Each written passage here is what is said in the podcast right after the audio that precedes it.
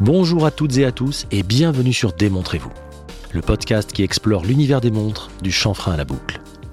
Je suis Edouard, entrepreneur, passionné par les montres depuis plus de 30 ans et avec ce podcast, je donne vie à un rêve, celui de rendre l'horlogerie accessible et passionnante, quel que soit votre niveau de connaissance sur le sujet.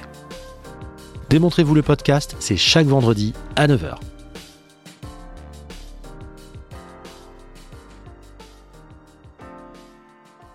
Je suis très heureux de vous accueillir pour ce nouvel épisode.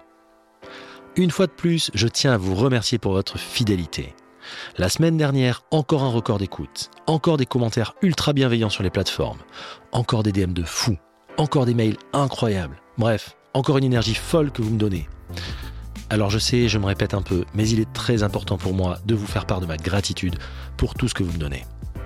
Encore merci les amis. Avant d'aller plus loin, je vous parle quelques secondes de mon partenaire. Un partenaire, c'est quelqu'un qui vous fait confiance et c'est quelqu'un qui, indirectement, rend la poursuite de l'aventure possible. Vous le savez désormais, ABP Concept, aka l'atelier du bracelet parisien, est mon partenaire. Un partenaire avec lequel je partage beaucoup de valeurs. J'ai d'ailleurs reçu Yann Perrin dans l'épisode 53 et je vous le conseille vivement. Perso, et vous commencez à me connaître, je ne sais parler que de marques ou de personnes qui m'inspirent. Avant les fêtes, je vous avais dit que je testerais leur nouveau service de personnalisation et commande de bracelets en visio. Et c'est chose faite. Parfait pour ceux qui, comme moi, n'ont pas vraiment le temps de passer dans la boutique parisienne, mais veulent quand même vivre l'expérience d'achat ABP et surtout sublimer leur montre. D'abord, je me suis rendu sur le site abpconcept.paris, puis j'ai cliqué sur la section commande par vidéo, et là, il te donne toutes les infos et astuces à connaître avant de démarrer la visio. Comment mesurer l'entrecorne, le choix de la peau, la possibilité des couleurs, etc. Une fois prêt, tu échanges avec un conseiller ABP en visio sur chaque étape pour créer ton bracelet. Et ça fait vraiment toute la différence. Il te donne plein de tips pour faire les bons choix. Et quelques jours plus tard, tu reçois chez toi ton bracelet avec les specs exacts que tu avais imaginés. Yann a pris le parti de ne pas facturer le service. Ce qui fait que, hors frais de port bien sûr, tu payes le même prix que tu sois en boutique ou de chez toi. Personnellement, je trouve que l'initiative est assez cool pour être soulignée. Côté tarif, évidemment, c'est un peu plus cher qu'un bracelet standard, mais sincèrement, moins que ce que vous pouvez imaginer. Et puis, comme je dis toujours, le prix s'oublie, la qualité reste. N'hésitez pas à aller voir le résultat sur ma Zénith, je l'ai posté en réel sur Insta. Et maintenant, place à l'épisode 64. Vous l'aviez demandé, voici le grand retour du format question-réponse que je vous avais concocté fin d'été dernier. Pour cette session, vous avez été très nombreux à me faire part de vos questions et je vous en remercie. Vous avez joué le jeu, c'était très intéressant. Franchement, j'avais adoré me prêter à cet exercice et c'est donc avec le plus grand plaisir que j'ai sélectionné une série de questions hors lot afin d'y répondre en détail dans cet épisode. Vous êtes prêts? Allez, on y va. Je vous souhaite une très bonne écoute.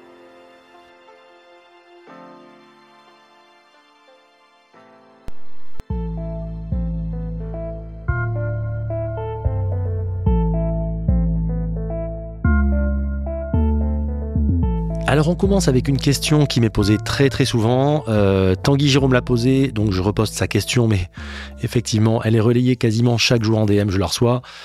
La question est la suivante. Penses-tu que le prix des Paul Router Vintage va augmenter?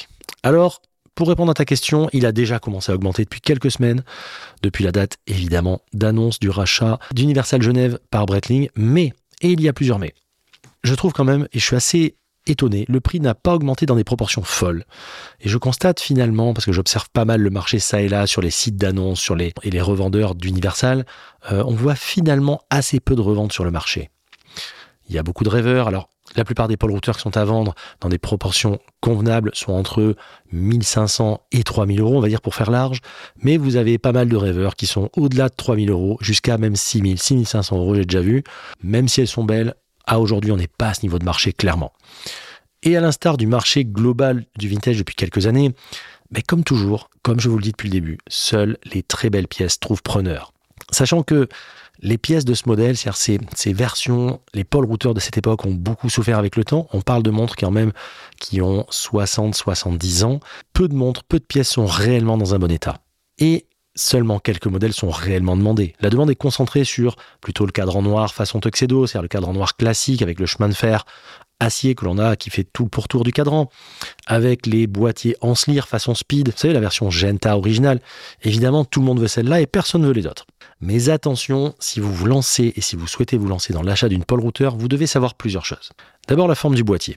Donc effectivement, les Anslir sont les plus recherchés, comme dit précédemment. Après, c'est une question de goût. Moi, c'est vrai que c'est celle que je préfère, mais je trouve qu'il y a quand même d'autres versions qui sont très sympas. Tout dépend dans quelle perspective vous vous situez. Si c'est pour une montre vraiment un achat de cœur que vous voulez conserver, foncez, même si c'est un autre boîtier, elles sont aussi très très belles. En revanche, effectivement, la version Anslir, bien sûr, un petit peu plus chère, un petit peu plus recherchée. Attention aussi à noter que les premières versions étaient équipées du mouvement automatique à bumper de conception plus ancienne, le fameux calibre 138.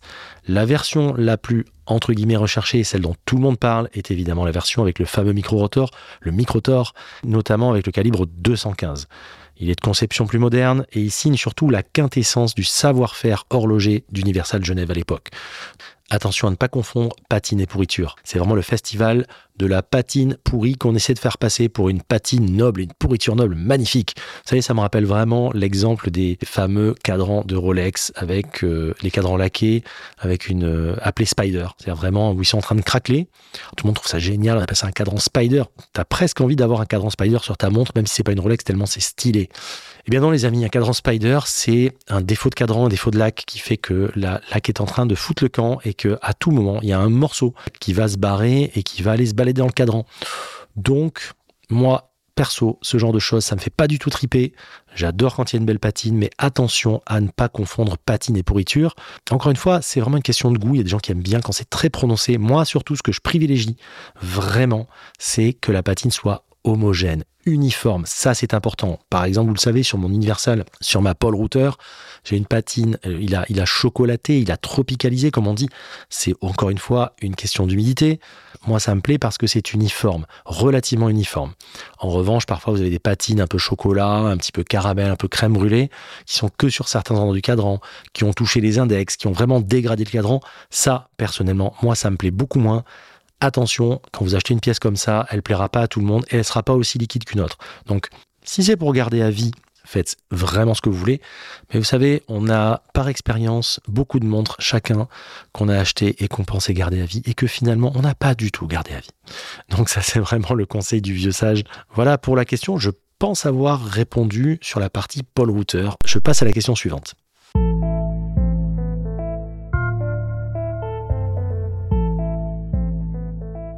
Salut Edouard, comment tu fais pour vendre tes montres? Merci Jus pour cette question. Alors on me la pose souvent également celle-là. Euh, moi, je procède de la façon suivante. Alors, c'est vraiment ma façon perso. Je n'ai pas dit que c'était la meilleure façon, mais moi, je fais comme ça depuis très longtemps. Et apparemment, ça fonctionne plutôt bien. Alors, j'ai fait évoluer quand même ma façon de vendre parce que les montants ne sont plus les mêmes. Quand on achetait et qu'on vendait des montres à 1000, 2000, 3000, ça se faisait d'une certaine façon. Maintenant qu'il y a les réseaux, beaucoup plus d'arnaques et des montants beaucoup plus importants, effectivement, il y a des choses que je fais différemment. Plusieurs canaux selon le type de pièce dont je veux me séparer. D'abord, première chose, choisissez la facilité entre guillemets en demandant à vos amis, votre entourage, votre réseau. Souvent, vous avez des gens autour de vous qui aiment la pièce que vous avez. Parfois, un seul coup de fil, une seule photo, un petit texto. Tac, tu m'avais dit que tu cherchais telle montre. Est-ce que tu la veux toujours ou pas? Vous savez à qui vous la vendez. C'est très facile. C'est une transaction sécurisée. Il n'y a pas de problème et ça fait gagner du temps et ça fait, ça donne une certaine tranquillité d'esprit. C'est un gage de confiance. C'est rapide souvent, moi par exemple, les gens qui me connaissent savent que j'ai toujours des pièces. Je fais toujours attention à acheter la pièce qui a le petit truc en plus, qui a l'état en plus, le truc. Ce qui fait que finalement, j'ai jamais aucune difficulté parce que je poste un petit message et ça part directement. Donc moi, souvent, ami entourage réseau, c'est quelque chose que je privilégie. Ou alors parfois également, euh, reprise à des marchands que je connais ou même échange. Je sais que moi, il y a tout un réseau de marchands qui, euh, qui vont m'acheter, qui vont pouvoir m'acheter des pièces à un prix équitable. Alors, on sait très bien que ça sera moins bien euh, repris si c'est un marchand, mais ça dépend des pièces. Et encore une fois, euh, il vaut mieux parfois perdre un tout petit peu, mais faire ça de façon sécurisée que de faire ça euh, à la sauvage et finalement, et finalement se faire avoir. Donc attention à ça, à ne pas sous-estimer. Et parfois, ça peut être aussi un échange parce que le marchand en question a une pièce qui vous intéresse et il sera peut-être enclin aussi à faire un effort parce que c'est peut-être une pièce qu'il a depuis un petit moment ou en tout cas c'est une pièce qui Parfois, dans certaines régions, partent moins. On a aussi ce petit côté-là, euh, vraiment. Euh, et avec une petite soule, c'est quelque chose, dans un sens ou dans l'autre, ça peut aussi euh, débloquer des situations. Donc, ne sous-estimez pas les reprises de certains marchands. Et en tout cas, n'hésitez pas à vous l'amener. La personne vous donne le prix qui peut vous reprendre. C'est un go, c'est un no-go. Mais au moins, vous avez avancé là-dessus. Donc, amis et reprise marchand, pour moi, c'est le départ. Si par ces canaux-là et par le cercle immédiat, ça ne fonctionne pas et c'est pas bon, euh, pour du vintage, globalement, moi, perso, j'utilise encore pas mal les forums.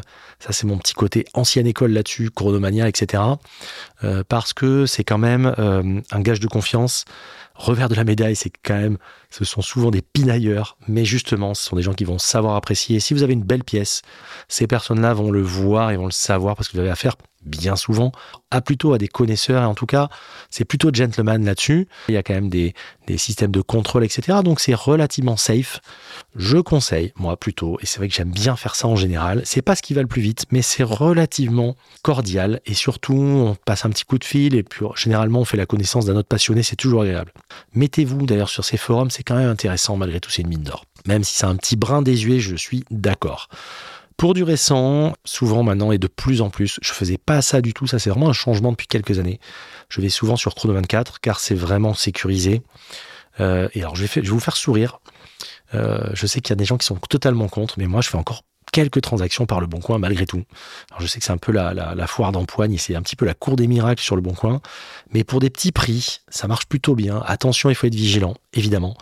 Mais euh, avec le paiement euh, compte séquestre, avec le paiement tiers comme ça, franchement, ça marche plutôt bien. Ils font quand même des grosses vérifications. Pensez-y, pourquoi pas. Alors évidemment, euh, n'allez pas prendre un rendez-vous à 23h sur un parking de supermarché, hein, parce que là, compte séquestre ou pas, ça va mal se passer, mais j'en fais appel à votre bon sens. Vous avez compris ce que je voulais dire. C'est-à-dire que la partie paiement est globalement, est globalement plus un problème, ce qui est déjà énorme parce que les envois de chèques, vous refusez. Les virements, moi perso, je refuse. Euh, parce qu'on peut quand même se faire avoir avec un virement, contrairement à la croyance populaire.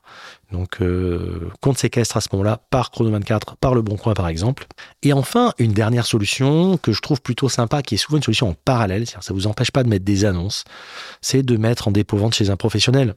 C'est une solution alternative qui est plutôt sympa, ce qui te permet en plus de pouvoir euh, conserver tes annonces en parallèle, bah, de pouvoir dire à l'acheteur euh, potentiel d'aller voir en boutique ou d'aller voir sur le site. Ça le met en confiance parce qu'effectivement, quand il te connaît pas, euh, voir que la pièce elle est chez euh, X ou Y en professionnel, c'est plutôt un gage de confiance. Il y a toujours une petite commission, évidemment, du pro, c'est normal.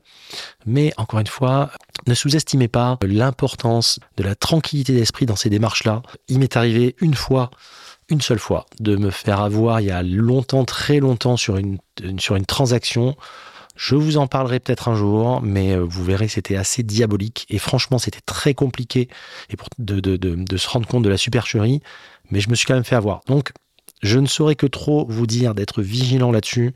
Moi, aujourd'hui, maintenant, je suis, mais euh, je fais extrêmement attention à ce genre de choses. Donc, euh, professionnel, éventuellement les forums, pensez vraiment au cercle immédiat parce que bien souvent, comme je vous disais, pour terminer, quand vous montrez votre pièce à des passionnés, ils vous disent Ah, j'adore cette montre, si un jour tu en trouves une, tu m'en parles.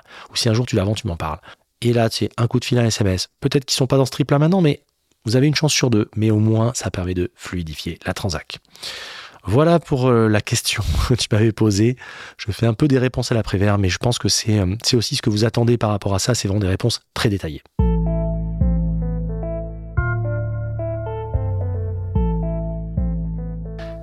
Question suivante. Est-ce que tu pourrais cerner l'offre en tank de quartier, must solo par exemple, mouvement tarif vintage versus neuf, taille, etc. C'est Land Design qui me, demande ça. Alors c'est intéressant. Alors c'est un vaste sujet. Je vais pas pouvoir tout balayer ici parce que s'il y a bien une gamme qui est large, c'est la gamme tank de quartier qui est quand même une énorme gamme où au départ vous y perdez complètement entre les tailles, les modèles, les sous-modèles, etc. et les déclinaisons. Mais je vais te dresser une photo rapide. Et avant toute chose, il y, a y a, quelque chose à savoir qui est très important. 1977, Alain-Dominique Perrin donc, lance ce qui, ce qui va être et ce qui va devenir un des plus grands coups de génie de l'horlogerie. En tout cas, du marketing de l'horlogerie. Les ventes étaient un peu moribondes, le modèle de la tank était un petit peu passé de mode. Et Alain-Dominique Perrin sort la Must de Cartier.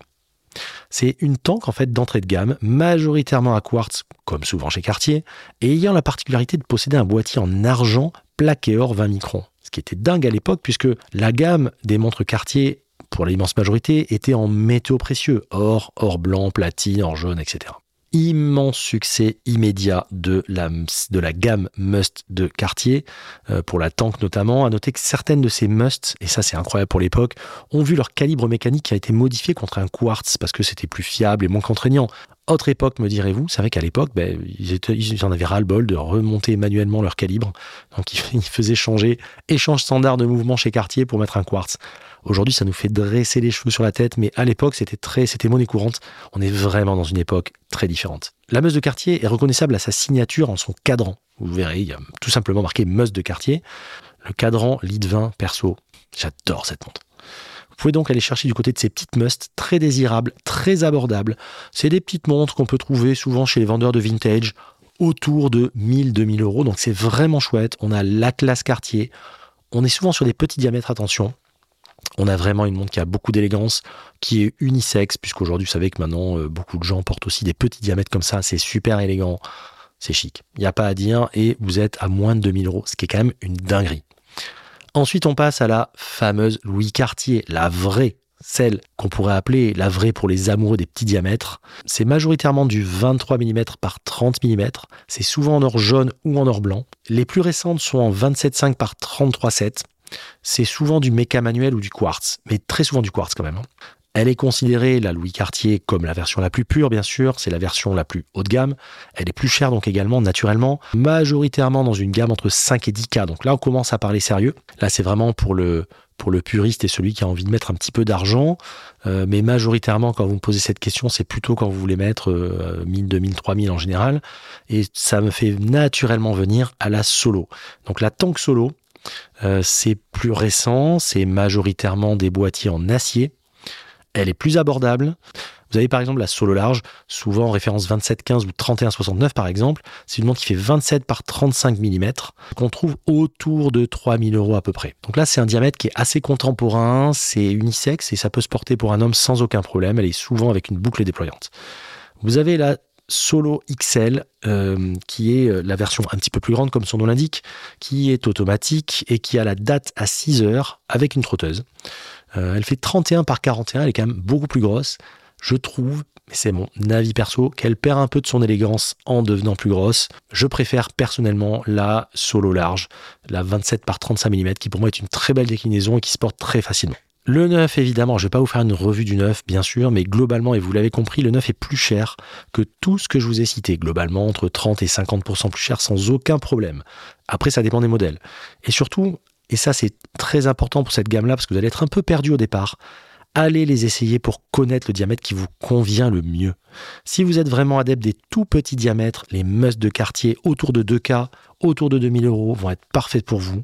Vous voulez pas mettre beaucoup, vous voulez une montre et vous faire plaisir. C'est très sympa et vous avez l'ADN quartier malgré tout. Si vous voulez une montre contemporaine, acier, pas trop cher, autour de 3K, vous voulez vous faire plaisir, mais quand même avoir une quartier, une solo, large ou XL, c'est très bien, entre 3 et 4,5, c'est parfait, vous faites plaisir. Et si vous voulez aller plus loin avec vraiment la tank, la Louis Cartier, là vous êtes entre 5 et 10. Mais vraiment, essayez pour voir les modèles qui vous vont le mieux. C'est pas qu'une question de diamètre de poignet, c'est aussi une question de forme de poignet. Et puis, d'affinité avec la montre, parce qu'il y a des montres qu'on peut voir, qu'on trouve très belles en photo, encore une fois, je le dis très souvent.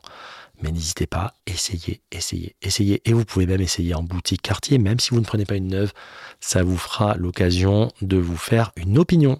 Voilà pour la question quartier. J'espère avoir répondu à ta question.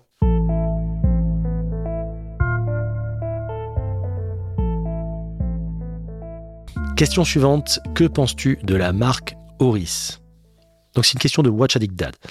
Oris est une, vraiment une très belle marque avec une belle histoire Tiens, d'ailleurs, je pourrais faire une histoire de la marque lors d'un épisode sound design. Ça me donne une idée, tu vois. C'est peut-être un truc que je pourrais faire. N'hésitez pas à me dire si ça vous plairait, si vous voudriez que je fasse euh, l'histoire comme je l'ai fait pour les autres marques, l'histoire d'Oris. N'hésitez pas à me le dire en DM ou euh, directement euh, le jour de la sortie du podcast. Ça pourrait être sympa. Oris a vraiment des modèles avec une vraie personnalité forte, avec un vrai ADN, avec une, identité visuelle assez forte. Je pense notamment à la Pointer Date, que je trouve très très belle, qui est une de mes préférées. La Quiz, qui est vraiment une montre magnifique aussi. La 65, qui est une montre où j'ai longuement hésité à l'acheter. Et puis ensuite, la, BB58 est arrivée, et là ça l'a détrôné directement. et quand même leur magnifique calibre maison, leur calibre manufacture. Personnellement, j'ai jamais sauté le pas. Mais je ne dis pas que je le ferai pas à l'avenir. En revanche, euh, la petite déception que je peux avoir, elle fait partie de ces marques qui ont sauté un gros gap tarifaire ces dernières années, ces derniers mois, presque devrais-je dire, ce qui la positionne dans une autre catégorie, très concurrentielle. Du coup, ça laisse encore plus à réfléchir. C'est-à-dire qu'on a moins le côté euh, spontané où on va prendre une orise, je trouve, parce qu'on arrive sur des monstres quand même qui sont à 3, 4 000, 4 500, 5 000. Ça commence à être sérieux et on rentre et on entre dans une catégorie différente. Donc là, pour moi, ça commence à poser d'autres questions. Voilà, encore une fois. Donc je ne vais pas aller plus loin là-dessus. J'ai une très bonne opinion sur la marque. Je pourrais faire, si vous voulez, une histoire en sound design comme je l'ai fait, comme vous les aimez. Mais euh, n'hésitez pas à me le dire et à me faire part de tout ça en commentaire. Merci Watch Dad pour ta question.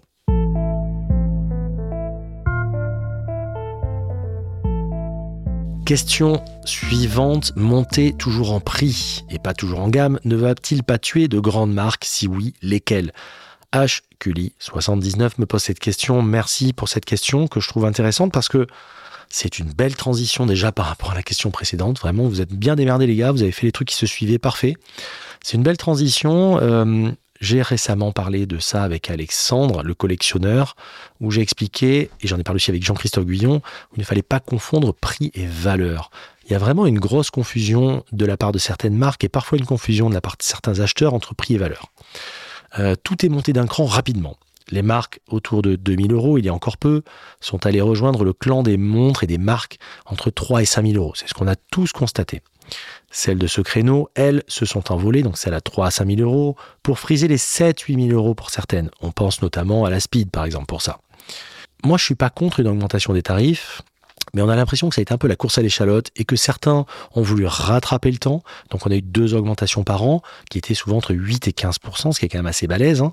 Euh, je veux bien l'inflation, mais là c'est plus de l'inflation. Et surtout, moi ça me pose pas de problème qu'il y ait des augmentations à partir du moment où c'est où il y a une amélioration qui s'accompagne derrière. c'est accompagné d'une amélioration, d'un improvement, de quelque chose en plus. Mais c'est malheureusement pas toujours le cas. Et dans tout ça, qu'est-ce qui s'est passé? Donc il y a eu, donc tout le monde est monté d'un cran. Et dans tout ça, qui est allé combler? Très intelligemment le récent trou du budget sous la barre des deux cas les indépendants bien sûr, et le petit vintage, ce qui fait que maintenant vous êtes tous très friands à vous faire plaisir pour moins de 2000 euros. On parlait d'augmentation de prix. Je prends l'exemple de la 5303 série K, qui est passée de 1250 ou 1290 à 1490. Là, c'est une augmentation totalement justifiée.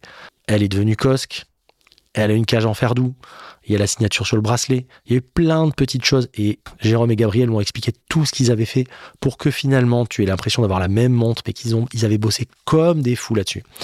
Donc là, effectivement, euh, c'est même presque une meilleure affaire maintenant d'acheter à 1490 qu'à l'époque à 1290. Donc voilà, là c'est vraiment une augmentation qui se justifie.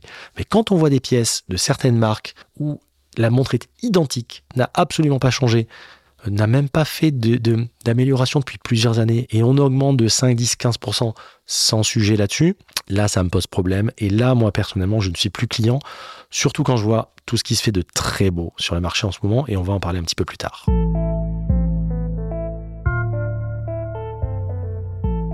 Une belle transition puisque nous allons parler de la question suivante qui était quel modèle marque en neuf et en vintage pour faire de bonnes affaires Alors attention, la question volontairement est un peu provocatrice.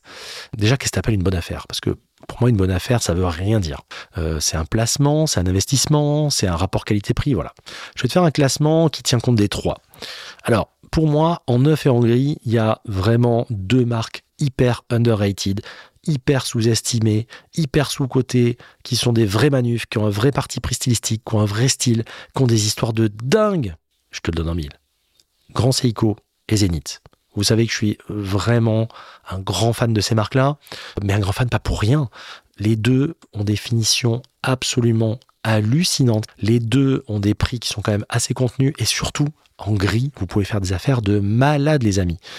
Je vous invite d'ailleurs pour réécouter les histoires si vous voulez, l'épisode 5 pour l'histoire de la Zénith et les épisodes 22-23 pour l'histoire de Seiko et Grand Seiko. Mais je prends des exemples, Anel Primero qui sort à, je crois qu'aujourd'hui, ils sont à 9000 et quelques en neuf boutiques. Vous pouvez les toucher à 6000 en, en gris, en neuf stickés. Les grands Seiko, des grands Seiko qui sont à 5000, 6000, vous pouvez les toucher à à peu près 4000, 3005, 4000 en neuf stickés c'est quand même une dinguerie. C'est-à-dire avoir 4000 euros, un, modèle de montre qui est une manufacture, qui est de la haute voltige, qui est extrêmement bien fait et qui répond aussi et qui est aligné avec des valeurs qu'on aime tous dans l'horlogerie. Quand vous avez ça en main, essayez un jour et je vous assure, il y a une émotion qui est folle. Moi, je sais que Grand Seiko, c'est une marque, j'ai pas encore fait le pas. C'est plutôt parce que j'ai pas eu l'opportunité, parce qu'il y a, y a tellement de modèles. Moi, je suis très très chiant sur les modèles, les cadrans et tout ça. Et à chaque fois que j'ai eu des modèles entre les mains pour des opportunités, ça cochait pas 100% des cases. Mais en tout cas, Grand Seiko, Zenith, franchement, allez-y. Je parle souvent de la Skyline aussi, la Défi Skyline, qui est quand même une montre incroyable. Elle vaut 9600 euh, euros neuve. Vous pouvez la toucher à 6008, quoi.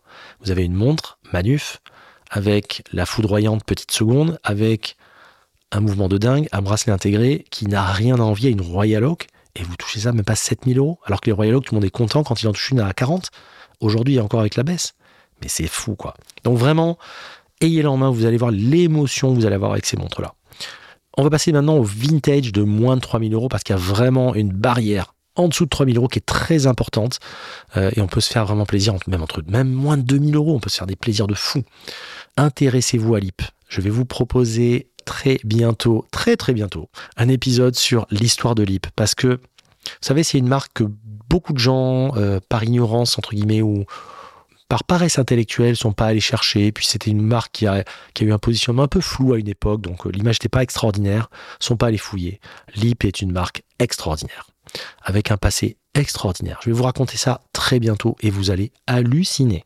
Donc euh, Lip, penchez-vous sur ça. C'est une marque qui a des modèles avec Omega et c'est pour ça que je viens là-dessus. On en a largement parlé avec Jean-Christophe Guyon il y a trois semaines à mois, un truc comme ça.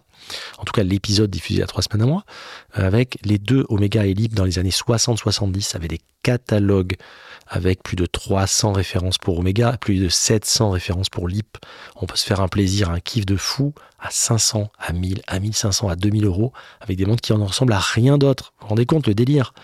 Zénith aussi, vintage à moins de 3K, des défis, des surfs, tout ce genre de montres. Vous pouvez faire un plaisir absolu. C'est du manuf, les amis. Et c'est dingue quand même. Movado, bien sûr, on peut se faire des trucs de folie. Universal, évidemment. Je ne vais pas vous faire l'affront de ne pas vous parler d'Universal à moins de 3K. Une petite Paul Router, une petite White Shadow, qui est une montre magnifique. Si vous ne l'avez pas vue, je la mettrai de façon en descriptif. Je vous mettrai le modèle, moi, que j'adore de White Shadow, cadran bleu, que je trouve à mourir. C'était la montre automatiques les plus plates du monde à l'époque. Euh, je vous montrerai la photo, vous l'aurez sur l'Insta le, jour de diffusion du podcast. C'est des montres incroyables. Une Universal White Shadow, euh, c'est une montre qui se trouve à moins de entre 1000 et 1800 euros. Vous vous rendez compte, vous avez un truc de haute voltige pour le prix, quoi.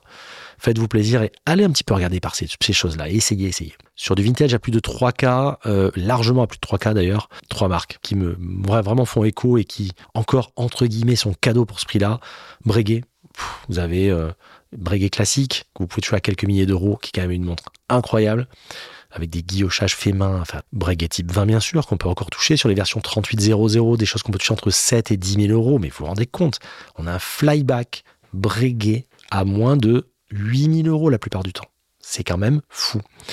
Euh, Zénith avec évidemment des chronoëls Primero vintage des années 70, des fins 68, 69, avec des choses absolument hallucinantes. Attention à la fragilité des cadrons cependant, mais vous avez euh, des choses comme ça qui se touchent entre 6, 7, 8, 9 000 euros. Voilà. Pour vous donner un petit peu, pour moi, les entre guillemets, pour répondre à ta question, bonnes affaires. Mais en dessous de 3 000 euros, vraiment, l'Hypomega, Zénith, Movado, Universal, allez-y, les yeux fermés. En revanche, faites attention à qui vous l'achetez, c'est toujours la même chose je pense qu'au fur et à mesure du temps, je vous donne des bonnes adresses quand même. Je passe à la question suivante. Question. La baisse du marché gris signe-t-elle une baisse des ventes chez les grandes marques horlogères? C'est une bonne question. Alors c'est une question à laquelle j'ai quand même pas mal répondu malgré tout. Euh, alors il y a déjà il y a, il y a deux gris. Il y a le gris de Rolex, il y a le gris des autres.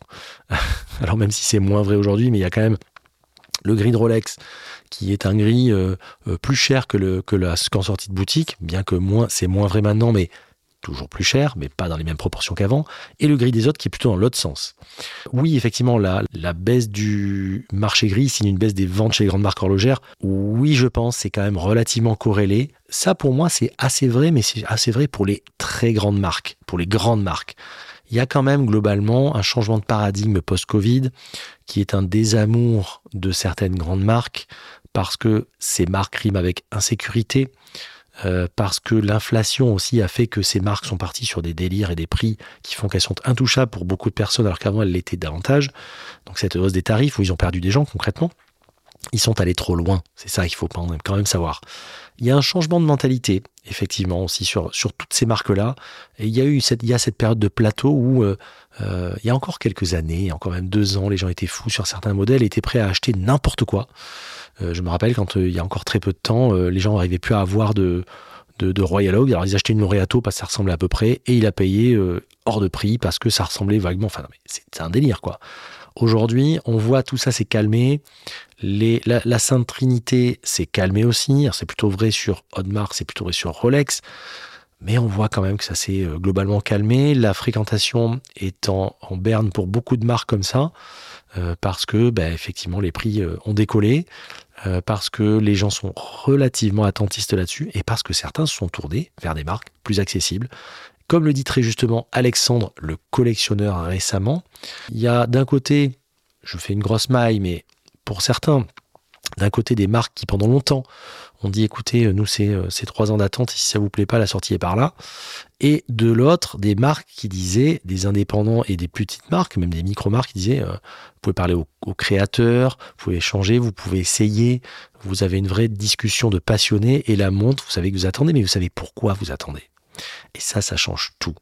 Voilà, donc vraiment, euh, oui, je pense que il y, a une baisse des ventes et surtout, il y a beaucoup, beaucoup, beaucoup, beaucoup de montres qui ont été produites en 2023, plus qu'il n'en a jamais été produit depuis 20 ans ou 22 ans. Donc, euh, euh, il y, a, je pense, une espèce de saturation de marché actuellement pour les grosses pièces notamment. Voilà, j'espère avoir répondu à ta question.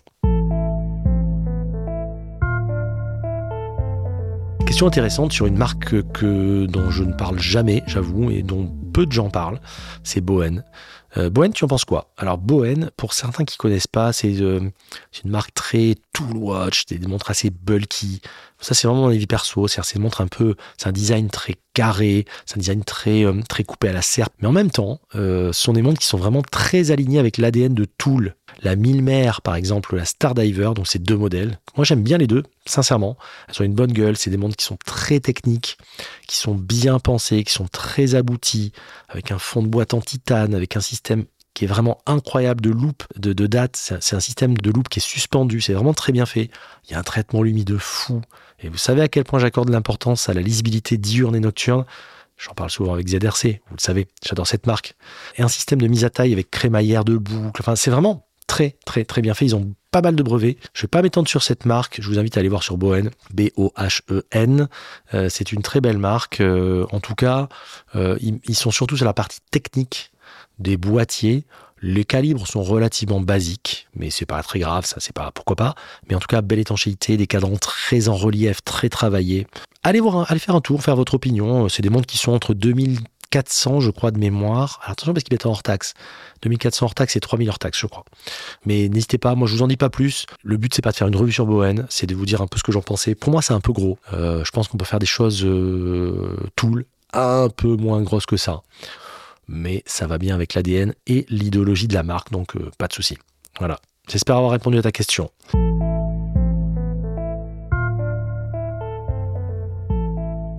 Question suivante, on va parler maintenant de l'ordre de résistance aux rayures des matières. Titane, grade, grade 2, grade 5, acier, etc. etc. C'est une très bonne question et je vais vous répondre. Mais avant toute chose, est-ce que vous saviez que la première montre en titane n'est pas suisse? À votre avis, elle est de quelle nationalité? Eh bien, tout simplement japonaise, comme d'habitude. Et oui, encore le Japon. Rappelez-vous qu'ils avaient déjà grillé la politesse à nos amis helvétiques concernant le lancement de la première montre à quartz au monde. Décidément, l'histoire se répète. Je ne sais pas si vous vous rappelez, j'en avais parlé dans l'épisode sur Seiko et Grand Seiko avec ce fameux lancement de la première montre, l'Astron, la première montre à quartz. Et la première montre en titane apparaît en 1970 et c'est une Citizen, tout simplement. Ça c'était pour la petite histoire. Passons maintenant aux principaux avantages et inconvénients du titane par rapport à l'acier. Alors, on va comme ça dépoussiérer un peu les idées reçues et on va aller un petit peu plus loin pour que vous sachiez. Alors, les avantages du titane par rapport à l'acier. Le titane est plus léger, bien sûr, ça vous le savez, en moyenne, plus léger de 40% par rapport à l'acier. Autre gros avantage, il est moins froid lors de la mise au poignet le matin et moins chaud si elle était au soleil. Donc ça, c'est vrai qu'il a une, une, une, propension à moins varier de température, ce qui fait que bah, quand vous mettez, c'est vrai que l'hiver, quand vous mettez votre montre le matin et qu'elle est toute froide, c'est jamais très agréable. Il faut un petit temps pour qu'elle se réchauffe. Euh, ça, c'est vrai que c'est cool. Vous n'avez pas ce problème-là sur le titane. Le titane est hypoallergénique. Alors, comme l'acier, me direz-vous, mais encore plus pour les gens qui ont vraiment des problèmes d'allergie. C'est hyper résistant, mais sur ce point, on va parler des grades après. Je vais en parler un petit peu après. Euh, c'est surtout résistant à la corrosion bah, c'est parfait, c'est cool pour une plongeuse notamment. Ça va, vraiment être résistant aux attaques du sel et aux attaques de la mer, tout simplement. Et je trouve quand même que c'est vrai que ça donne souvent un petit look sportif et moderne qui est assez cool. Après, on aime on n'aime pas. Mais ça le revers de la médaille, tout simplement par rapport à l'acier. Alors, oui, c'est look sportif et moderne, mais c'est vrai que parfois la teinte est un petit peu terne. Ça manque d'éclat aux yeux de certains. Moi, par exemple, quand j'avais eu la, la Tudor Pelagos, les premières générations, euh, je trouvais le titane un peu terne. Et c'est vrai que je trouvais quand même que euh, ça faisait un peu perdre d'éclat. Et, voilà. C'est léger. Et ça aussi, c'est un truc qui m'avait. Alors, j'adore les montres légères. Mais le truc, alors, porter une montre en titane sur un bracelet en caoutchouc, par exemple, je trouve ça génial. J'ai un tout petit peu de mal sur les maillons d'un bracelet en titane parce que ce qui, peut sembler un avantage peut paraître pour un inconvénient. C'est assez déconcertant si vous avez déjà essayé pour certains et c'est peu compatible avec l'image de la qualité qu'on peut avoir qui est souvent assortie d'un certain poids. C'est-à-dire que quand vous essayez une montre en titane, c'est vrai que les maillons, on a l'impression qu'ils sont en plastique, tellement ils ont l'air euh, légers. Et donc, on associe ça à une notion de fragilité à tort. Mais c'est vrai que euh, moi, c'est quelque chose qui j'aime pas trop les bracelets en titane. En revanche, j'adore les boîtes de montres en titane. Et après, on les met sur caoutchouc, euh, sur natto, ce qu'on veut, etc., etc. C'est relativement sensible aux rayures et ça me fait une belle transition pour les fameux grades. Alors, il y a deux grandes familles de grades, de grades à retenir. Euh, le grade 1 et 2, donc le grade 2 plutôt, très utilisé c'est vraiment maintenant ils essaient de monter en standard mais ça a été quand même très très utilisé. Il est facile à forger. En revanche moins résistant et assez rayable. Alors il est moins cher évidemment que le fameux grade 5 qu'on trouve sur des montres en général plus haut de gamme. Il est plus compliqué à forger mais il est beaucoup plus résistant. Il devient le standard des grandes maisons horlogères maintenant. Et à noter un avantage non négligeable, c'est qu'il peut être poli. Et ça c'est quand même euh, vraiment ce qui fait la différence. Les aciers, quels avantages par rapport au titane? Alors, les aciers sont résistants et solides. globalement, euh, c'est gravable et malléable à chaud, ça c'est vrai que c'est plutôt bien. C'est hypoallergénique. Ça l'est un petit peu moins que le titane, mais c'est globalement, il est très très rare quand même d'avoir des réactions allergiques avec de l'acier inoxydable. Euh, c'est plus écologique, clairement. Euh, c'est robuste, c'est recyclable, et ça c'est plutôt bien. L'acier inoxydable, comme son nom l'indique, ne rouille pas, ou en tout cas, il faut vraiment en faire pour qu'il rouille. Euh, pourquoi il ne rouille pas? Ben, Tout simplement parce qu'il a la présence de l'oxyde de chrome qui empêche justement euh, la corrosion. Trois types d'acier les plus connus. Alors, beaucoup en connaissent surtout deux, et il y en a un que vous connaissez pas trop en général. On va commencer par celui-là, c'est l'acier 304. L'acier 304, c'est le moins cher, c'est celui que euh, bien souvent certaines marques moins chères mettent quand elles veulent mettre quand même pas un boîtier en laiton chromé ils mettent du 304. Ça a de très bonnes propriétés. Hein. Pareil, c'est vraiment résistant, etc. Mais ça se corrode un tout petit peu plus un tout petit peu plus facilement que le 316L. L qui est pour low carbon, le 316L c'est vraiment euh, celui que l'immense majorité des marques utilisent lorsqu'elles parlent d'acier inoxydable. Il est plus résistant à la corrosion grâce à l'ajout de molybdène dans sa composition, c'est ce qui lui permet justement d'être vraiment euh, extrêmement résistant. Et le troisième que vous connaissez, c'est le fameux 904L exclusivité Rolex, plus résistant à la corrosion et aux agressions chimiques que les deux précédents, car il est plus riche en chrome, en nickel et en molybdène.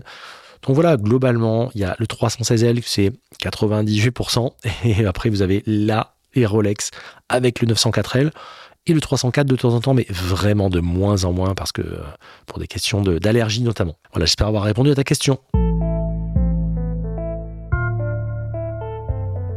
Question suivante. Ah, ah question euh, très intéressante.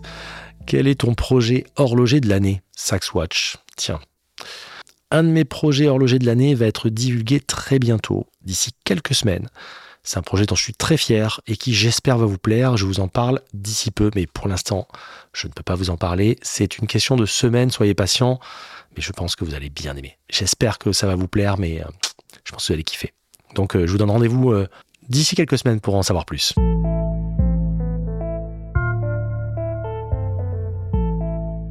Question suivante. Pourrais-tu nous faire une émission sur ZRC C'est marrant parce que euh, on pose souvent cette question et euh, euh, on a enfin réussi à mettre nos agendas de concert et enfin à faire matcher ça. Donc oui, oui, oui, il va y avoir un épisode ZRC très bientôt et un épisode incroyable. On je suis en train de vous concocter un truc de fou avec le guest Georges Brunet qui sera dans l'épisode. Donc vous allez en prendre plein les oreilles, ça va être incroyable. Et je vous dis ça, c'est pour très bientôt. Soyez un petit peu patient, mais ça va pas tarder.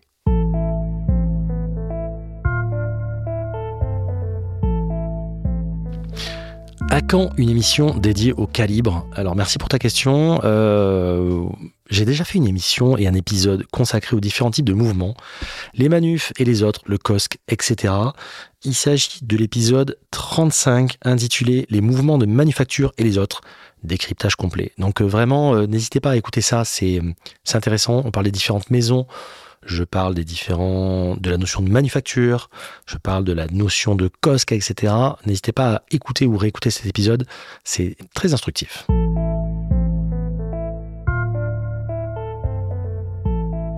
Question suivante. Tu conseillerais quelle ref pour sa première Speedmaster et comment trouver la bonne ref Mathieu? Alors, c'est une très bonne question. Encore une fois, c'est quelque chose de très perso, ça. C'est-à-dire que quand je dis très perso, c'est que tu demandes à 10 personnes et les 10 personnes vont te donner des références différentes. Moi, j'avoue que quand tu veux, alors là, tu me dis bien la première Speedmaster. Donc vraiment celle quand tu démarres, tu veux pas mettre généralement des sommes folles et tu veux quelque chose qui représente la quintessence de la speed. Moi, je trouve, j'ai toujours eu un faible pour ces fameuses euh, des années 90, les 35-90 et les 35-92. La 35-90 étant celle avec le fond plein et la 35-92 avec le fond saphir et la finition, euh, la belle finition du mouvement. Et alors là-dessus, euh, c'est vraiment euh, la speed des années 90 comme ça, elle est robuste, elle a les mêmes codes visuels que l'actuelle, elle est à mi-chemin entre vintage et moderne, elle a vraiment l'avantage des deux mondes et le charme de la patine. Parce qu'elle est en tritium, elle a une patine généralement qui a jauni, on peut encore trouver des full sets, et le tout avec un prix à peu près abordable. On les trouve encore autour de 4-5 000. Ce qui pour une speed, euh, et on peut en trouver vraiment qui sont quasiment neuves, neuves de stock. Donc belle patine, pas polie, boîte papier, le charme de l'ancien, mais la résistance du récent, moi je kiffe. Et je trouve que pour rentrer dans la famille des speed, putain, c'est parfait quoi. Franchement, euh, jetez un petit coup d'œil. 35,90 et 35,92. Allez-y. Donc, question suivante. À ton avis, quelle est la marque la plus sous-cotée du moment? Tout dépend. Est-ce que c'est en prix ou en perception de valeur? Allez, si c'est en valeur de marché, je reviens sur ce que j'ai dit tout à l'heure. Pour moi, les marques les plus sous-cotées actuellement sont Grand Seiko et Zenith. C'est vraiment deux marques qui méritent qu'on s'y penche, qui sont, encore une fois, dans la petite, petite famille des vrais entre guillemets manufactures euh, à des prix en dessous de 10 000, parfois en dessous de 5 000 vous avez des trucs de haut vol avec des designs de fou. Donc euh, voilà, pour moi, vraiment, les, underrated, et j'en ai parlé tout à l'heure, c'est ça, ça revient un petit peu sur ce que j'ai dit tout à l'heure.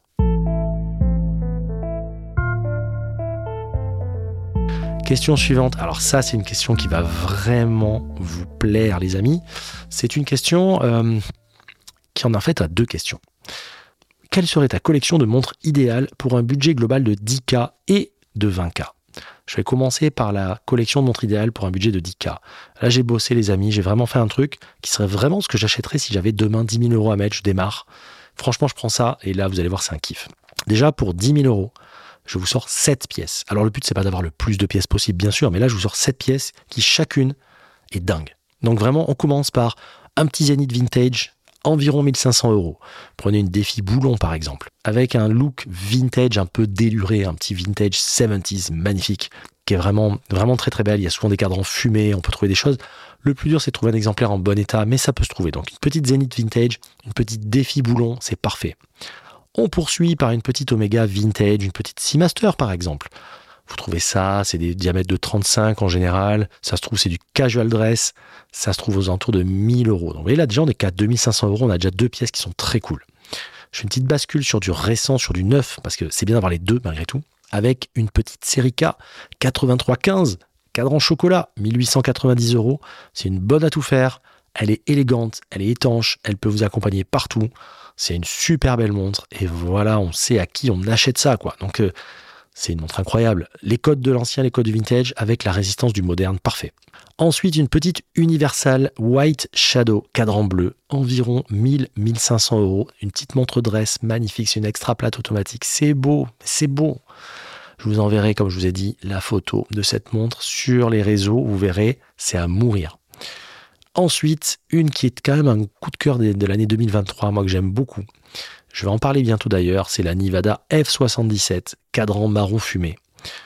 C'est une montre à bracelet intégré, elle fait 37 mm, elle coûte 1089 euros. Franchement, que demande le peuple? C'est une très belle montre, ce cadran tressé qui est incroyable, c'est des index appliqués qui sont magnifiques.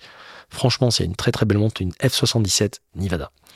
Ensuite, j'enchaînerai avec une Nomos Club Campus 38. Diabète parfait, je trouve qu'elle est vraiment incroyable. Euh, elle coûte 1400 euros, on a du manuf, c'est une daily à tout faire. Mais vous vous rendez compte, à 1400 balles, ce que vous avez, c'est un truc de fou. Le bon diamètre, la petite seconde à 6 heures, je vous mettrai la photo comme d'habitude, c'est magnifique.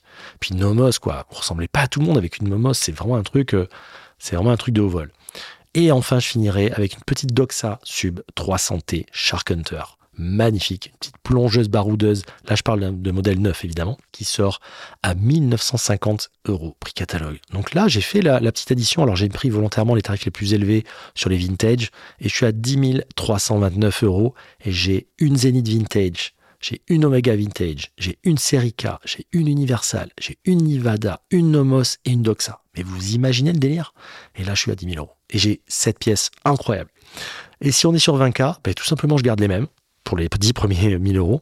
Et les 10 000 qui me restent, ben là, j'achète des trucs un petit peu plus chers. Je prends une Speed, comme j'ai dit, une 3590 Tritium des années 90 aux alentours de 4500 euros. Et je prends une petite Datejust, 4 ou 5 chiffres, euh, référence 4 ou 5 chiffres dans des années... Euh, entre 70 et 2000, euh, qui coûte à peu près 5500 euros. Et là, j'ai 9 pièces de fou furieux pour 20 000 euros.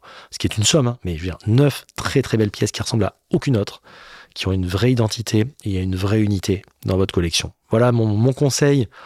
Encore une fois, ceci n'est pas un conseil d'achat. Vous faites absolument ce que vous voulez, mais je trouve ça intéressant d'avoir euh, la vision euh, comme ça et c'était une très très bonne question. Merci, merci d'avoir posé. Quelle est ta montre préférée que tu mets le plus souvent et que tu ne revendras jamais? Cédric, montre Lip Vintage, qui me pose cette question. Merci Cédric. Alors, cette question a été posée par d'autres personnes également, par Jérôme notamment, etc., mais formulée différemment. Je garde et je la condense en une seule question. Écoute, je vais peut-être t'étonner, mais euh, enfin, je vais peut-être vous étonner, puisque vous êtes plusieurs à poser cette question, mais je n'ai pas de montre préférée. En fait, mon vrai plaisir en tant qu'amateur est dans la diversité. Parmi mon top 3, allez, je vous donner un top 3, je dirais que la ZRC GF38 que j'ai depuis fin 2022 est vraiment unique. Elle a tout ce que j'aime du récent, tout ce que j'aime du vintage. Elle est robuste avec des codes vintage. Récemment, j'avais vu Jean-Christophe dans son bureau et j'avais cette euh, ZRC 38 et lui pourtant qui a eu un paquet dans la vie de montres comme ça, euh, me demandait même à 2,50 m si c'était l'ancienne, la vraie c'était une contemporaine. Donc pour vous dire à quel point elle a les codes vraiment vintage. Donc c'est vrai que dimension et poids parfait, etc. Enfin un style de fou. Ma Zénith bien sûr, mon L Primero que j'aime beaucoup, un vrai chronomanuf avec une histoire de dingue. Et plus récemment la Paul Router que je porte avec un immense plaisir. C'est vrai que c'est une pièce unique avec ce cadran euh, qui, a, qui a tropicalisé. Mais le plus beau dans, dans tout ça, et ce que j'aime justement dans cette quête, c'est que la liste que je vous donne maintenant ne sera sûrement pas la même dans six mois, dans trois mois, dans un an, dans deux ans. Donc voilà, petite ZRC, GF38, mon Zenith et mon, mon, Paul Router. Et là, j'ai trois trucs euh, très cool que je porte avec un plaisir immense, même si je porte les autres avec un grand plaisir aussi. Mais c'est vrai que ces trois-là, je trouve qu'elles ont chacun un ADN très différent et qu'elles ne ressemblent à aucune autre. Voilà. Ensuite, question suivante.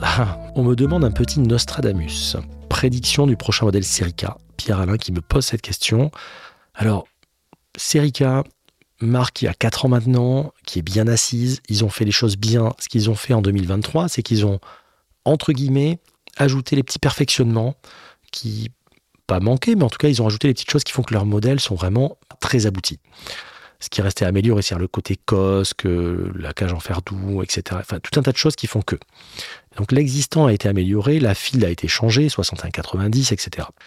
À mon avis, c'est vraiment, je spécule, hein, mais si on part de cette logique, il y a une plongeuse, une GMT, une field, qu'est-ce qui manque d'après vous? Un chrono, bien sûr. Donc à mon avis, ce sera mon petit Nostradamus. Et je pense, j'aimerais bien que Jérôme et Gabriel nous sortent un petit chrono. S'il nous faut un petit truc en 38, avec les trois cadrans un peu façon zénith, justement, les amis, ça sera incroyable. Donc pour moi, ça sera un petit chrono, ça pourrait être sympa. Voilà un peu mon, la prédiction, à mon avis, du prochain modèle Série On aura l'occasion d'en parler plus tard et on verra si j'avais raison ou tort. Voilà. Question suivante. Hello Edouard. Que penses-tu de la reprise d'Universal Genève par le groupe Breitling? Ben, Franchement, la reprise d'Universal Genève par Breitling, je suis vraiment confiant. J'avais vraiment peur avant que cette marque soit cédée à n'importe qui, que les personnes qui reprennent fassent n'importe quoi. Et je suis vraiment euh, rassuré. Universal Genève est une marque qui est tellement belle et qui demande qu'une chose, c'est à briller à nouveau, qui a des pépites, qui a des, tout un tas de choses à, ressortir vraiment de, la plus belle des façons.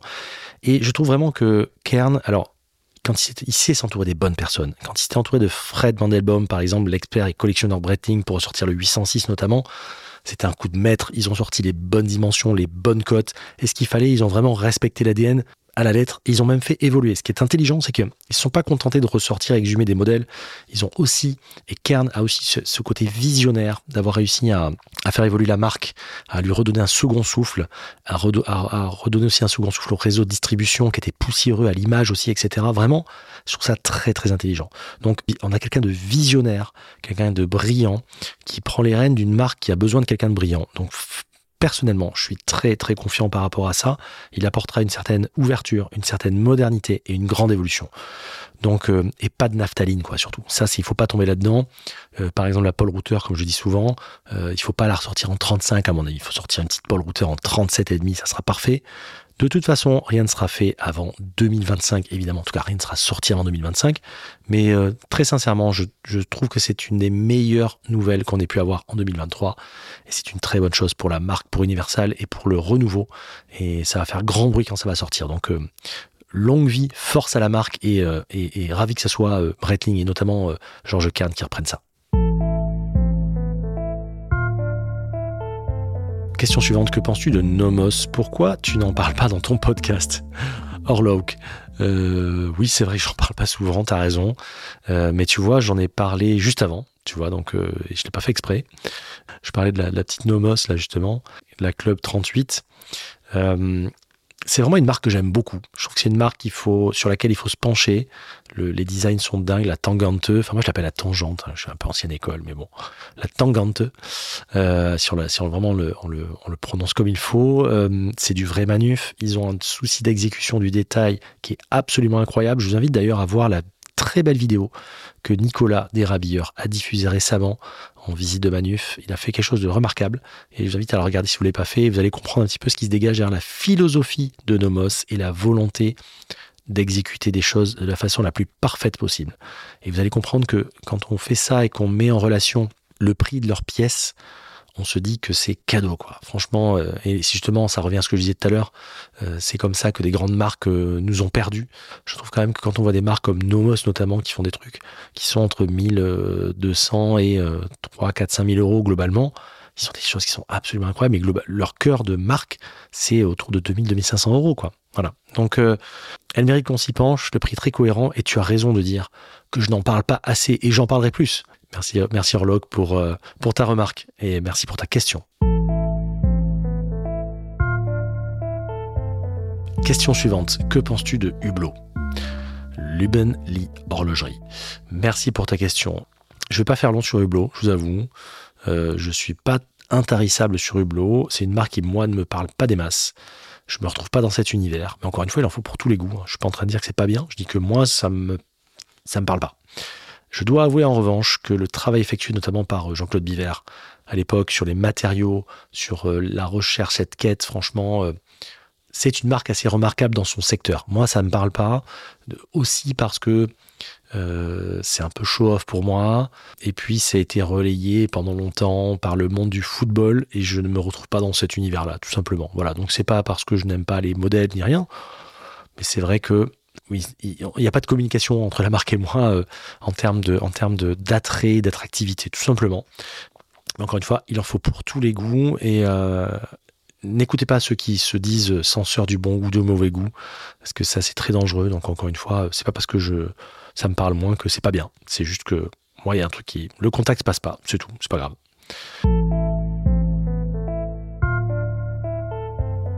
Question suivante. Est-ce que tu as un Graal horloger? Que tu espères posséder un jour Xavier Caxman, Xavier qui me, qui me suit, qui like pas mal et tout. Mais euh, merci Xavier pour ta question. Euh, franchement, des Graals, je peux t'en donner mille. J'aime pas avoir un. Moi, j'ai pas un Graal. Je suis pas mono. Tu vois, comme on disait tout à l'heure, est-ce que tu as une montre que tu portes tout le temps? Je, suis, je, suis, un peu le polygame de la montre. Tu vois, je suis pas, euh, je suis pas très fidèle en montre. Je suis, fidèle en amour, mais je suis pas fidèle en montre. j'ai plein de Graal. je vais te dire une montre, moi, qui m'a que j'ai qui m'a interpellé l'an dernier euh, lors de Geneva Watch Days. Et c'est celle qui me vient à l'esprit maintenant. Hein. C'est pas mon Graal, mais c'est une montre que je, que je trouve très très très belle, euh, qui est la Laurent Ferrier Sport Auto 40. Je sais pas si tu vois laquelle c'est, je vais mettre la photo évidemment. j'ai découverte donc au Geneva Watch Days l'an dernier. Et ce que j'adore justement, c'est que c'est une montre qui au premier abord a un design très particulier. C'est une montre qui au départ me me faisait pas grand chose. Et plus je l'ai vue, et après, elle m'a un peu obsédé, quoi. Alors après, c'est une montre qui est très chère. Hein. Elle est à 45 000 ou 50 000. Euh, c'est une montre qui est, très très belle, une qualité d'exécution. Enfin, on est vraiment sur de la belle haute horloge. Euh, bon, c'est Laurent Ferrier, hein, de toute façon. Euh, mais tout est dans le détail. C'est ce que j'adore avec ce genre de montre, c'est qu'au premier abord, tu as l'impression que c'est une montre lambda. Et plus tu creuses et plus tu vois des détails, des choses que tu n'avais pas vues et que le design, en fait, c'est terriblement ciselé. c'est un petit peu comme les chansons, je sais pas si ça vous le fait, euh, les chansons qui me restent à travers le temps, c'est pas les chansons que j'ai aimées la première fois que je les ai entendues. Non non non non, c'est les chansons, les albums que tu écoutes, que tu réécoutes, que t'aimes pas forcément au départ, que tu ponces et qui à la fin sont ancrés dans ta tête. Mais cette montre, c'est un peu ça. J'ai vu la première fois, je fais ouais ok 45 pour ça, merci quoi. Et en fait, plus je l'ai regardé, je fais oh là là. Déjà, je vous, je vous mettrai une photo du dos de la montre où on voit le calibre, c'est juste une folie et c'est magnifique. Et elle a un porté, elle a, un bracelet, elle a une, un bracelet en, chute qui est magnifique, un V-shape qui est superbe, les aiguilles sont superbes, enfin j'aime tout dans cette montre en fait. Donc voilà, la Laurent Ferrier Sport Auto 40, je t'invite à la voir, je l'ai mise en, sur mon Insta et tu verras ça. Euh, mais je trouve la comparaison avec la musique assez bonne, c'est-à-dire voilà, moi plus, euh, plus je suis... Euh, imperméable au début à certaines montres, plus elles m'imprègnent par la suite. Quoi. Et ça, c'est vraiment la sensation que je préfère dans l'horlogerie. C'est quand je n'aime pas au premier abord quand je suis pas touché au premier abord et qu'au fur et à mesure, tu sais, je reviens sur la page, je regarde, je dis putain, quand même. Ah oui, il y avait ça, je l'avais pas vu. Ah ouais, en fait, il y avait des détails. Ah ouais, j'adore. Voilà. Donc c'est un petit peu, mais c'est un peu comme les rencontres avec les gens, des gens parfois qui, euh, qui sont discrets, que tu captes pas, et puis, euh, et puis au détour d'une conversation, tu te rends compte qu'il y a une certaine profondeur et que tu as beaucoup plus d'atomes crochus que ce que tu pouvais croire euh, au premier abord. Ben, c'est pareil avec cette montre. Voilà. Donc j'ai pas un Graal en particulier, mais c'est vrai que ce suis une montre que je trouve très très belle. Voilà. J'espère avoir répondu à ta question, Xavier. Question suivante, des conseils pour développer sa culture horlogère. Ma petite watch, salut ma petite watch. salut. Euh, bah écoute, pas de miracle, euh, il faut déjà diversifier ses sources. Je pense que l'inconvénient de beaucoup, c'est d'être monosource, euh, Instagram et compagnie. Je vais donner mes sources à moi, tout simplement.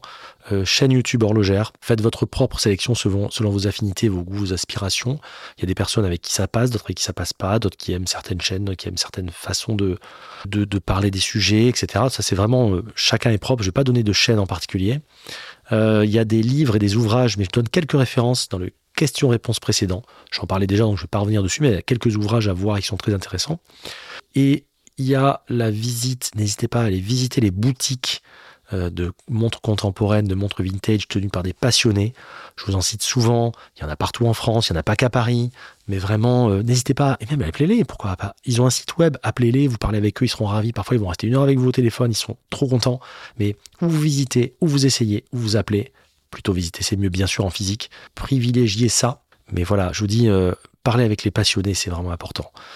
Instagram est une belle source également pour se tenir au courant des sorties, de ce qui se passe, de l'actu, des collabs, sentir les tendances aussi.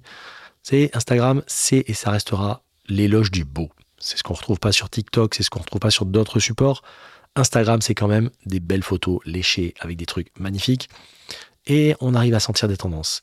évidemment, je ne saurais que trop vous conseiller d'écouter des podcasts, et notamment un podcast. Démontrez-vous, bien sûr, des MEV, n'hésitez pas. Et c'est ce que j'essaie de vous faire, c'est de vous, vous apporter une certaine culture horlogère, J'apprends en même temps, euh, évidemment, et ça c'est ça qui est important, c'est que le voyage on le fait ensemble. Et très humblement, j'essaie de, de, faire évoluer chacun dans sa réflexion. Et je pense qu'on prend toujours euh, tous euh, beaucoup de plaisir à avancer là-dessus, et c'est vraiment trop bien. Donc podcast, donc chaîne YouTube, livre, visitez, allez en boutique. Ça peut être des boutiques de neuf aussi, hein, parce qu'il y a des gens dans les boutiques de neuf, attention, qui sont aussi calés, qui sont passionnés, qui aiment leur travail. Instagram et les podcasts. Voilà pour le tour d'horizon là-dessus. question suivante. Quels sont tes conseils en matière de sécurité à la maison? Et il me dit super podcast, Julien. Merci Julien pour ton encouragement, c'est super. Alors les conseils que je vais donner par rapport à ça sont des conseils de bon sens, moi que j'applique personnellement. Euh, déjà, ayez un coffre à la banque. Ça coûte bien souvent moins de 100 euros à l'année, ce qui est quand même pas grand chose puisque c'est pas des gros coffres. Je sais c'est contraignant d'y aller, etc. Mais c'est un mal nécessaire de nos jours, il faut le faire, vraiment. Stockez-y également, et ça c'est important, les papiers et factures que vous avez préalablement scannés et stockés sur un cloud. Ça aussi c'est important parce que euh, si demain vous perdez vos papiers, s'ils se dégradent, s'ils sont plus lisibles, s'ils sont mal stockés, c'est quand même con de perdre ça. Donc au moins ayez une version numérisée, c'est très important, ça prend deux secondes et vous scannez ces trucs-là et c'est vraiment euh, vraiment super important. Mais les papiers, alors les papiers, ne laissez pas à la maison. Que vous laissiez les boîtes à la limite, même si je conseille pas, moi je le fais pas, mais ne laissez pas les boîtes, mais euh, surtout ne laissez pas les papiers, ça c'est super super super important. Et puis même si un jour vous faites voler comme ça, au moins vous, allez, vous avez les références de la montre, etc. Certains me disent oui oui mais moi j'ai pas besoin de mettre à la banque, euh, c'est bien caché chez moi, t'inquiète pas, personne ne trouvera. Et des Ok, ça c'est la théorie. Mais dans la pratique, quand euh, quelqu'un viendra chez toi et pointera une arme ou quelque chose ou menacera ton épouse, ton ami, ton fils, ta fille, etc., qui te demandera où sont les montres, tu vas faire quoi? Bah, Tu vas les dire à peu près en un quart de seconde. Donc euh, autant avoir les pièces ici, pas chez toi, et euh, jamais plus de 2-3 pièces à la maison, en comptant celles que vous portez, pour limiter les dégâts. Après, le chiffre change selon la valeur. Si vous avez des montres à 500 euros, vous pouvez en avoir peut-être 2, 3, 4, c'est pas un problème. Mais pour les petits prix, et c'est pour ça que je parlais tout à l'heure des petits prix qui sont quand même un bonheur au quotidien, on s'évite cette charge mentale et j'avoue que c'est quand même un grand luxe et un grand plaisir de pouvoir porter, se faire plaisir avec des choses finalement qui coûtent pas grand chose. Attention à ce que vous postez aussi sur les réseaux. Euh, je ne saurais trop, que trop vous conseiller de pas poster tout le temps euh, des choses, euh, surtout si vous avez des, grands crus horlogers. Voilà. Donc voilà mes conseils. Un coffre, on met les affaires, on change de temps en temps, on garde pas tout, on met pas à la maison, on stocke ses papiers, on les scanne, on les met sur un cloud. Et puis voilà, si c'est le bonheur après. Voilà. Question suivante.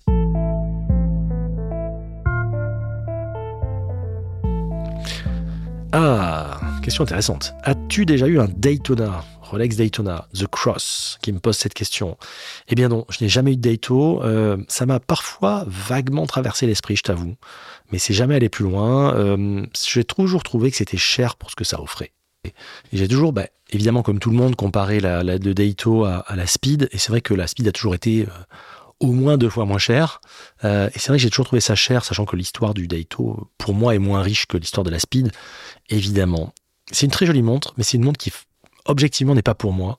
Alors si, il y a une ref qui pourrait me faire chavirer, une ref sur laquelle j'ai souvent, enfin souvent, si j'ai le peu de fois où j'ai failli basculer sur, du, sur un Daito, c'était sur un 16520 Zenith blanc, full brossé. Je sais pas si vous voyez ce que c'est, je le mettrai, tiens, si vous voulez, en photo. Là, oui, une belle euh, full set, unpo, unpolished, donc jamais poli, c'est autour de 25-30K, donc ça commence à parler, à piquer un petit peu.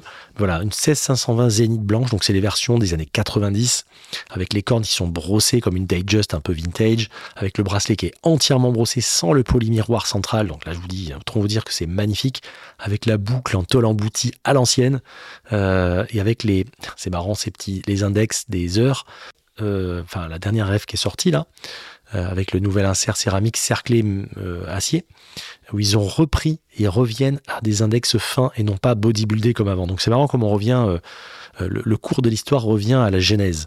Voilà, donc non, pas de Daito, mais oui, pourquoi pas, un 16 520 Zenith, pourquoi pas. Voilà. On reste, on reste chez Rolex. Euh, as-tu encore envie d'une Rolex? Et si oui, quel modèle? Alors, on peut le voir euh, sous deux prismes différents. Si c'est sur du vintage, euh, il y a une 1655 Fraction me plairait beaucoup.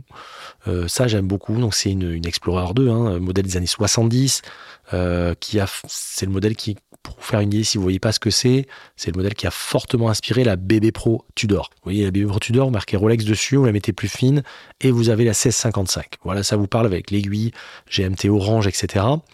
C'est une montre qui est underrated pour le coup, parce que c'est une très très très belle montre et qui a finalement euh, n'a pas échappé à la malédiction des Explorers. Côté tarif, euh, elle n'est pas vraiment montée. Ça, c'est vraiment une pièce, pour moi, qui est une des plus belles Rolex jamais conçues. Si on est sur du contemporain, sur le, dans le prisme de l'art horloger et de la complication, parce que je trouve quand même que entrer chez Rolex par la porte de la complication, c'est quand même cool parce que c'est pas souvent. Euh, la Sky Dweller. Alors la montre est trop grosse, objectivement, je trouve qu'elle est trop grosse, mais la complication avec ce calendrier annuel Saros qui est réglable avec la, fameuse lunette, la, Ring Command, c'est qu'en fait vous tournez la lunette pour régler, enfin c'est juste une folie, c'est une complication unique en son genre. Et je trouve qu'elle est chez Rolex avec une belle grande complication, c'est quand même cool, quoi. Donc la montre est trop grosse, mais, euh, mais, la, la, mais la complication est sous le prisme de l'art horloger, ça, ça fait tout et ça prend tout son sens.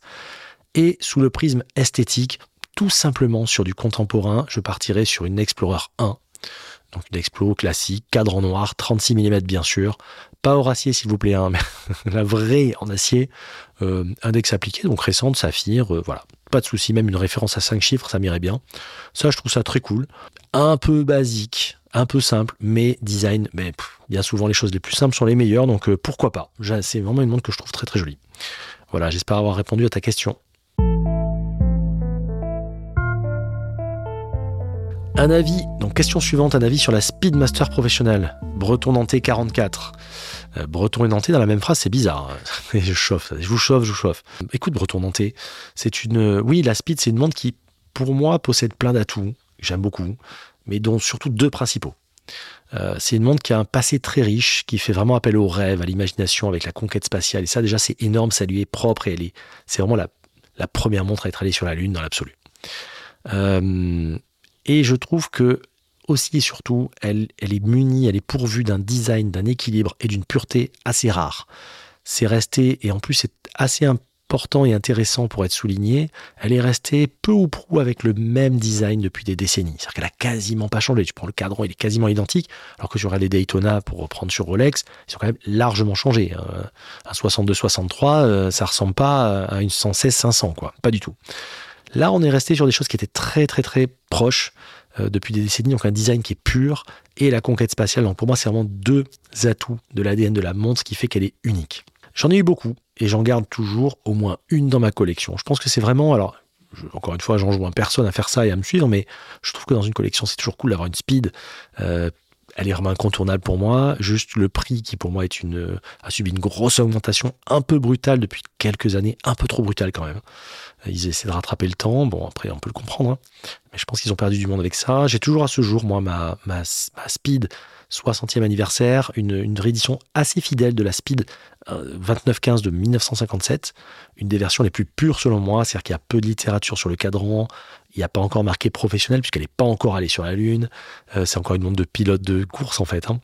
Euh, les aiguilles Brodaro, les anses droites, le diamètre de 39, le logo Omega appliqué D'aucuns disent qu'il est en or blanc, je ne sais pas, et la lunette tachymétrique en acier. Voilà, toutes ces petites choses qui font que c'est une speed qui garde l'ADN, mais elle est complètement différente et ça, je kiffe. Franchement, ça, j'adore. Question suivante. Comment faites-vous, j'aime bien ça, comment faites-vous pour passer les scanners des aéroports? Moi j'aurais du mal à poser une prestigieuse sur un plateau et la douane ne vous pose pas de questions sur les mondes de valeur. C'est Rabi qui me pose cette question. Merci Rabi pour cette question. Ben, c'est une des raisons pour lesquelles je prends de plus en plus de pièces abordables. lorsque je veux passer le filtre à l'aéroport, euh, je m'embarrasse de moins en moins de pièces vraiment, euh, vraiment euh, haute horloge et en tout cas chères, parce que c'est vrai que c'est une charge mentale supplémentaire. Et déjà, je trouve que le filtre en plus maintenant est quand même devenu un, moment assez stressant. Il faut tout sortir, etc. Bon, je vous fais pas le dessin, vous connaissez tout ça aussi bien que moi, mais on sait, alors les Rolex sonnent assez rarement, hein, enfin sonnent pas d'ailleurs hein, en général. Euh, mais euh, pour les autres et pour les autres marques, généralement, si tu sais qu'elle va sonner ou pas, tu sais une première fois. Si ça sonne pas, tu la gardes. Alors parfois, certains, même si tu tires la manche, te disent de la sortir. Et quand je la retire à l'avance, ben, je la mets dans une poche intérieure zippée de manteau, tout simplement, ou de blouson. Comme ça, je sais qu'elle va pas aller sur le plateau. Ça me semble un peu dangereux sur le plateau, tu sais, avec les espèces de pales là, qui, euh, qui vont retenir. J'ai peur que ça parte, que ça tombe et tout. Donc, moi, je mets dans ma veste je la sors, je la mets dans, ma, dans une poche zippée fermée. Au moins, tu es tranquille, tu mets le manteau sur le plateau, il n'y a pas de souci. Et au moins, tu es peace of mind, comme je dis toujours. Voilà pour, la, pour ta question. Et dernière question, the last but not least. Euh, si tu avais la possibilité de faire renaître, racheter une marque qui n'existe plus ou qui est à l'abandon, par exemple Buren, Movado, UG jusqu'il y a peu, laquelle choisirais-tu et pourquoi? Hydrave Merci pour ta question. Pour clôturer ça, ça sera avec toi. Ben, j'aurais pris Universal Genève, bien sûr. Et j'aurais réédité d'abord, évidemment, c'est pas très original, la Paul Router en, moi je dis en 37,5 mm. C'est une montre qui a une grosse ouverture de cadran.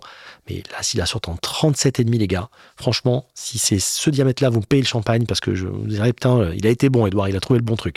Je pense qu'on sera dans ces eaux-là entre 37 et 38 de toute façon.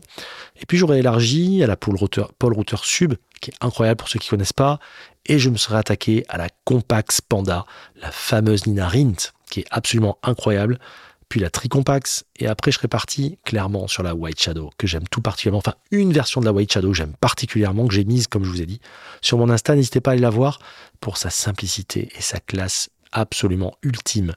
Voilà pour vos questions, écoutez, encore une fois, et comme la dernière fois, ça a été un grand plaisir de répondre à vos questions. J'espère avoir été complet.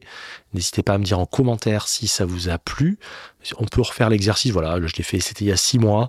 C'est un truc qu'on peut faire de temps en temps, comme je dis, et que je pourrais refaire pour, euh, l'été ou la fin de l'année, si ça vous dit. Écoutez, euh, nous arrivons, et là je vous le fais en direct, nous arrivons à la fin de cet épisode et j'espère qu'il vous a plu. En tout cas, si tel est le cas, je vous invite à liker, partager, commenter comme d'habitude et s'il vous plaît, pensez à mettre une note 5 étoiles sur Apple Podcast ou Spotify par exemple. Ça vous prend qu'une seconde et comme j'ai dit en début d'épisode, ça aide beaucoup la chaîne à progresser et ça me donne de la force les amis. Comme d'hab, vous pouvez me contacter par mail à l'adresse contact at démontrez-vous.com ou en DM via le compte Insta Démontrez-vous. Et n'oubliez pas de vous abonner à la chaîne YouTube. Et enfin, comme chaque vendredi, voici venu le temps de notre adage, mais écoutez plutôt. Chercher à connaître n'est souvent qu'apprendre à douter. Madame Desoulières. Je vous laisse méditer là-dessus. Je vous dis à vendredi prochain, 9h et surtout, et comme d'habitude, portez ce que vous aimez. Ciao